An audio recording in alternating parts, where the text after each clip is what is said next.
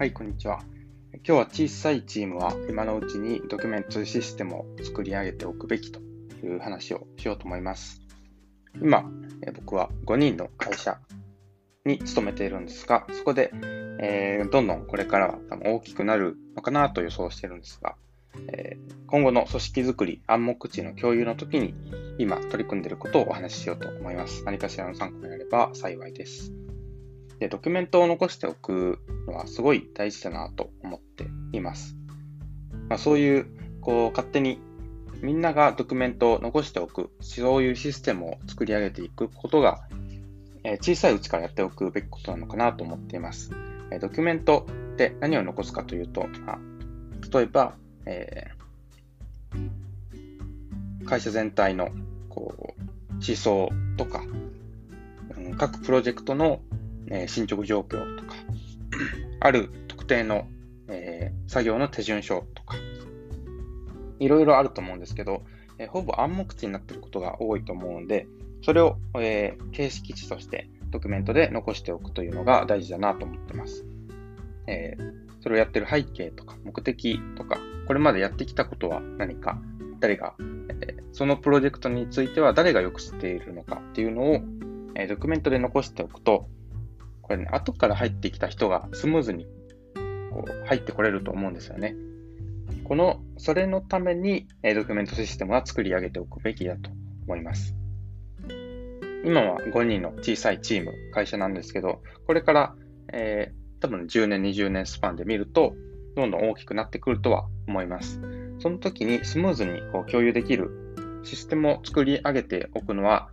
結構今のタイミングなんじゃないかなというふうに思っています。大きくなったタイミングでそういうシステムとかを作ろうとしても結構難しいと思うんですよね。こういうドキュメントをみんな書いていこう、残していこうとか、背景、目的とか、そういうものを、えー、残していく文化っていうのは、こう、やっぱ組織の風土というか、まあ、文化だと思うんで、やっぱ小さいうちに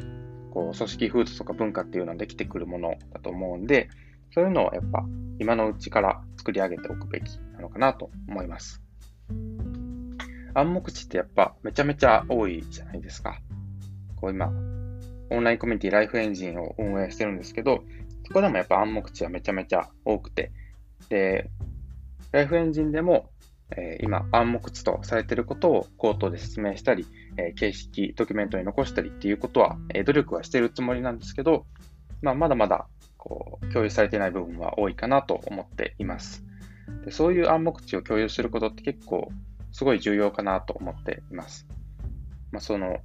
これまでの背景、例えば会社だったらこういう歴史をたどってきました、こういう背景でこういう事業をやってますとか、そういうのは、えー、意思決定の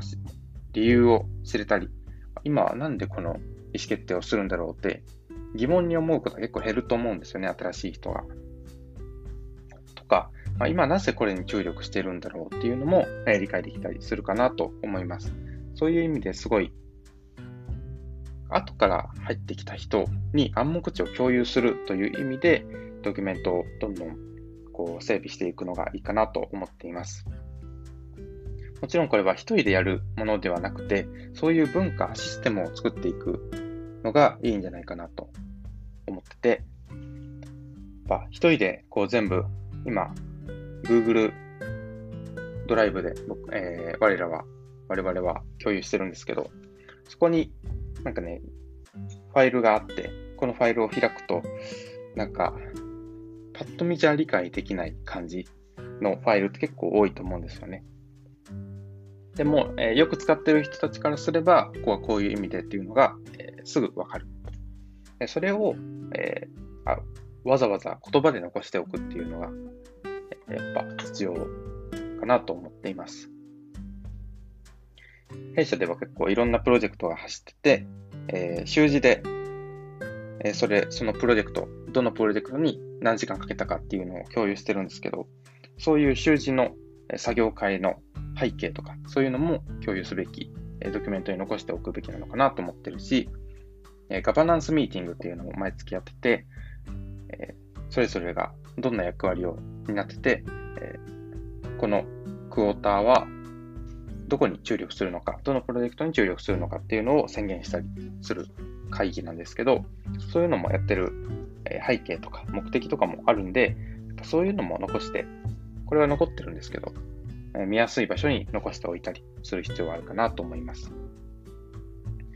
とにとにかく、やっぱオンボーディングに効くと思うんですよね。新しく入ってきた人がオンボーディング、えー、組織に馴染むためにドキュメントがあるとやっぱ自分で理解できるし、わざわざ聞かなくてもいいし、もちろん聞いてもらってさらに理解を深めるっていうこともできるので、こうそういうシステムを作り上げて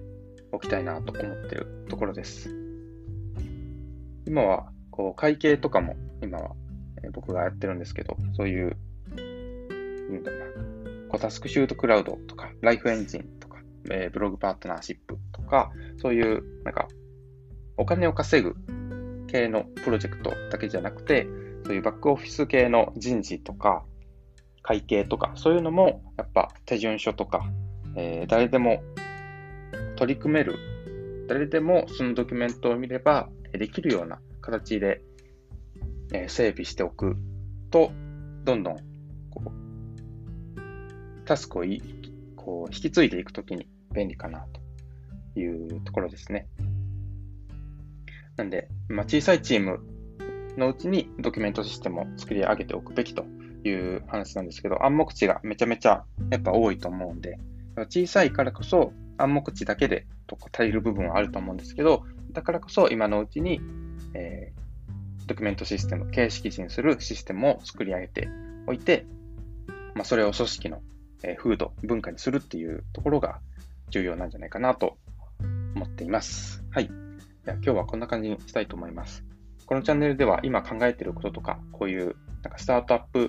ぽいお話をしたりしてるんで、もし興味があれば、チャンネル登録いただけると嬉しいです。えー、ぜひコメントもお待ちしております。